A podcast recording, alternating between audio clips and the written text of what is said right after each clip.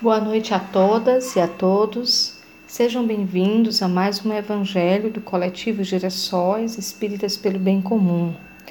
Estaremos dando continuidade na sequência de estudos sobre o Evangelho segundo o Espiritismo, que está no capítulo 23. Hoje vamos ler e fazer um pequeno comentário sobre os itens 9, 10 e 11 não vim trazer a paz, mas a divisão. Esse item faz parte do capítulo Moral Estranha.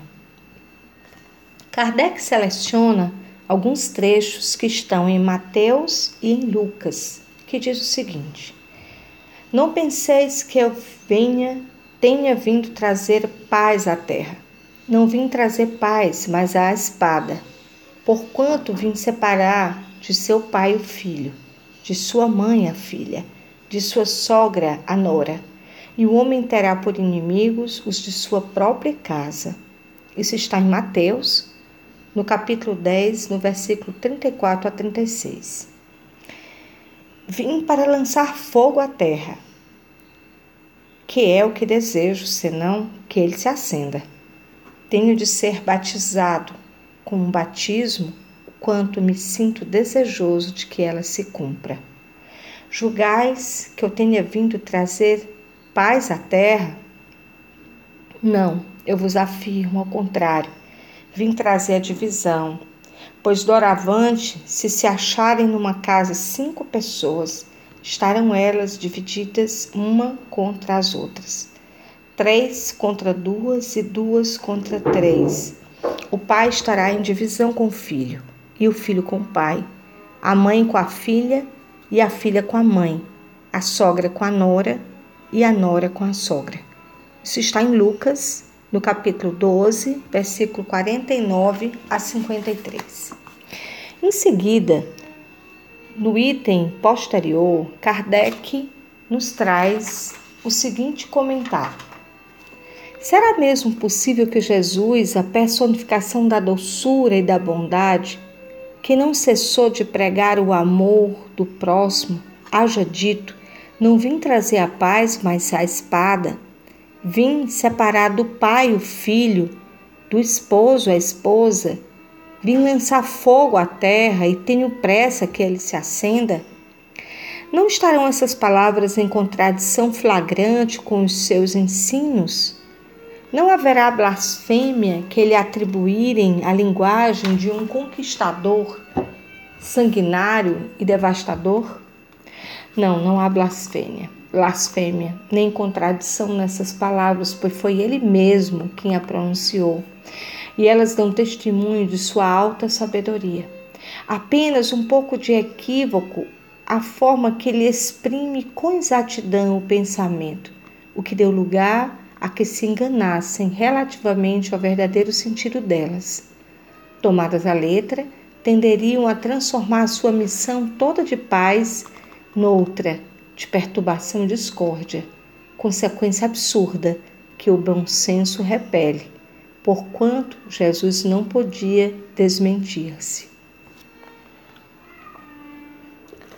Esses trechos nos faz pensar muito sobre os dias atuais e o modo como a mensagem do Cristo está sendo usada, algumas vezes, para uso deturpado dos seus ensinamentos originários. Jesus, quando disse que haveria divisão, está falando de sua ética e da coragem que devemos ter para assumir os princípios que ele mesmo veio trazer o da bondade, o da justiça. Para que haja justiça, é preciso que haja comprometimento comprometimento com os ensinamentos, com sua lei e as suas leis, que são de amor, de caridade, de justiça. Porquanto ele refez toda os ensinamentos, todos os ensinamentos judaicos veio implementar uma nova ordem. E essa nova ordem traria sim muitas divisões. Os ensinamentos do Cristo foram ensinamentos que, nos levam até os dias de hoje a ter um comprometimento com os esquecidos, com os sofridos, com aqueles que estão injustiçados. Os ensinamentos do Cristo nos, nos leva aos ensinamentos do bem comum e da pacificação social por meio da igualdade entre os homens. Dessa forma, seguir os ensinamentos do Cristo requer coragem. Coragem, inclusive, para que na hora da divisão que possamos seguir os caminhos do bem. Jesus tinha pressa para que o fogo se acendesse, porque ele tinha pressa para que o mundo se transformasse e chegasse à sua regeneração. Que possamos então refletir nessas palavras, para que elas possam calar fundo no nosso coração e dê entrada em nossas mentes a partir de sua versão amorosa e pacificadora que Jesus traz. Não uma paz que nos deixa passivos, mas uma paz que nos leva com a consciência tranquila adiante a transformação do mundo em um mundo melhor, um mundo justo, um mundo em que possamos ter uns com os outros a solidariedade e a benevolência. Desse modo, vamos então passar para a segunda parte do nosso Evangelho de hoje. E vamos vibrar por todos aqueles que estão encarcerados Soubemos esta semana de que alguns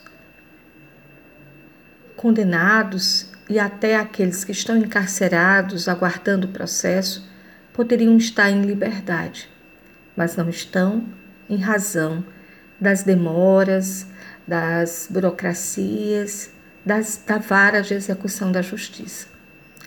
Pensei muito nessas pessoas que já poderiam estar fora da prisão e não estão em razão da própria desorganização do Estado. E pensei neles, e neste momento partilho com todos vocês por meio desta vibração, para que eles possam receber o conforto e a força de sair deste lugar, mas também de superar seus próprios equívocos e suas próprias dificuldades pessoais. Que eles possam, superando, integrar-se à sociedade e viver uma vida reta e justa.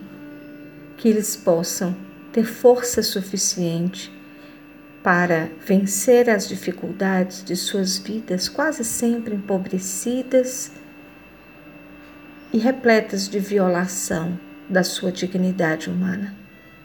Que Deus, nosso Pai, o Senhor da vida, possa apaziguar todos os corações e possa fortalecê-los na fé.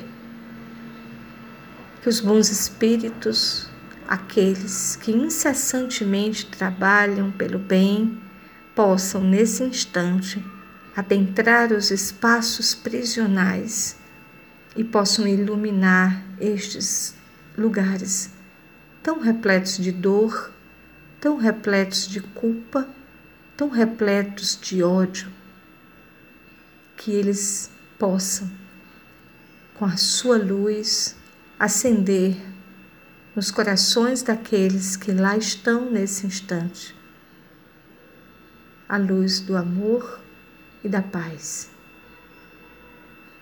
Que assim seja.